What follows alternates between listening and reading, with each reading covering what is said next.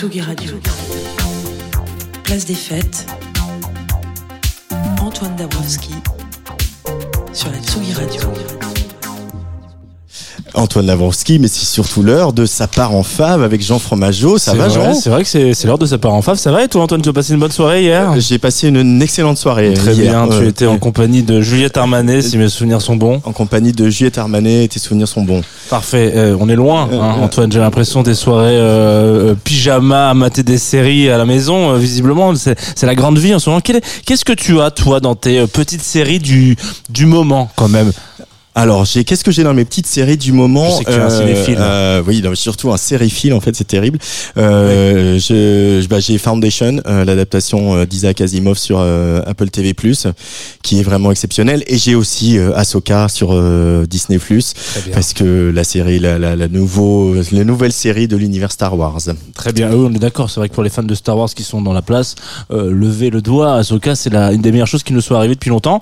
Euh, mais je crois que toi comme moi, euh, on serait aussi d'accord pour dire que les meilleures séries sont euh, chez HBO, euh, notamment parce que les guidelines principales de ces séries sont du cul, du sang, du cul, du flanc. Il fallait que je trouve un truc qui rime avec flanc et, et sang, mais c'était pas forcément flanc. Mais c'est vrai que souvent dans les épisodes de, de, de- d'émissions de, ou de séries de HBO, euh, ça parle souvent de politique, voilà, de drogue, de trucs comme ça. C'est des choses qui font cliquer. Euh, moi, j'ai commencé par Six Feet Under. J'étais assez jeune, c'est peut-être pas la meilleure idée que j'ai eue de ma vie. Euh, ensuite, j'ai fait Rome, Game of Thrones. J'en passe et des meilleurs. Et je crois qu'on est tous d'accord pour dire ça. A eu que des meilleurs sur HBO. Succession. J'adore Succession, Putain, voilà, très bien. Mais euh, le coup de maître et un des coups de maître de ces dernières années, sur toutes les lèvres un petit peu, dans toutes les pubs et surtout en tant que marqueur social d'une génération désenchantée, je sais pas du tout jouer avec cette chronique, excusez-moi, c'est Euphoria qui crève l'écran, notamment avec Zendaya et tout un casting incroyable. Oui, mais voilà, voilà, Euphoria, euh, il n'y a pas que des lumières tamisées, il n'y a pas que des paillettes, des flashbacks sous drogue. Euh, non, c'est aussi autre chose. C'est une forte identité musicale, euh, notamment parce qu'on parle d'une saison 1 euh, qui, a quand même executive producer Monsieur Drake et blablabla. Donc toutes ces choses que vous connaissez déjà.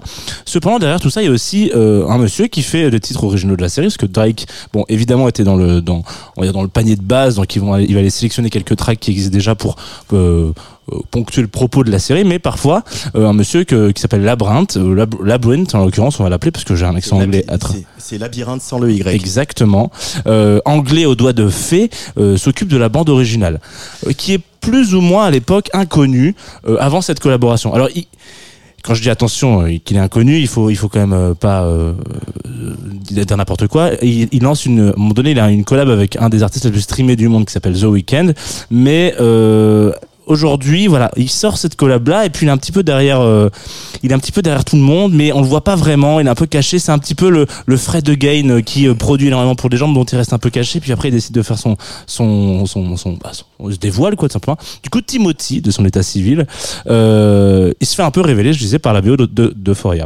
Euh, on peut quand même souligner le fait que HBO lui confie une mission qui est euh, d'une liberté totale, ce qui veut dire que il y a pas de guideline. Il se dit voilà, euh, résultat des courses, un mec, euh, voilà, il arrive, il lui dit bon bah tu fais ce que tu veux, euh, tout est possible. Tu as le droit évidemment de mélanger toutes tes influences, toutes tes prods.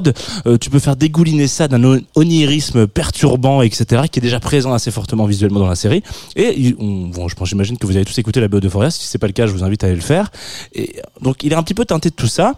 Et puis bon, à un moment donné, il décide de se dire moi je vais euh, je vais quand même sortir mon album solo. Enfin un petit peu de voilà j'ai profité de cette petite euh, ce focus quoi de, de, ma série euh, Euphoria pour faire euh, pour, pour faire du stream et puis être connu un petit peu de truc. Donc je vais aller visiblement sortir mon album solo. Donc quand on faisait un, projet comme ça ça colle un peu à la peau. Malheureusement il n'est pas encore extrêmement connu sur notre territoire de galette saucisse, mais il est plutôt reconnu aux États-Unis. Donc pour ce troisième album, solo dont il sort, euh, il est là, il essaye de mélanger un petit peu toutes ces influences-là, un petit peu qu'il a pu récupérer avec euh, avec ce travail qu'il a pu faire pour HBO, etc., des collaborations. Ça donne un résultat assez assez intéressant, un mélange entre tout ça ponctué d'une sorte de pop un petit peu euh, qu'on n'arrive jamais à reproduire vraiment au- au- en France, cette pop un peu UK, vous savez, ce ton un petit peu particulier. Voilà, je vous propose qu'on s'écoute un petit morceau euh, de Labyrinth, Covering, qui s'appelle, un extrait de End and Begins, qui sortait en avril dernier, voilà, chez Columbia.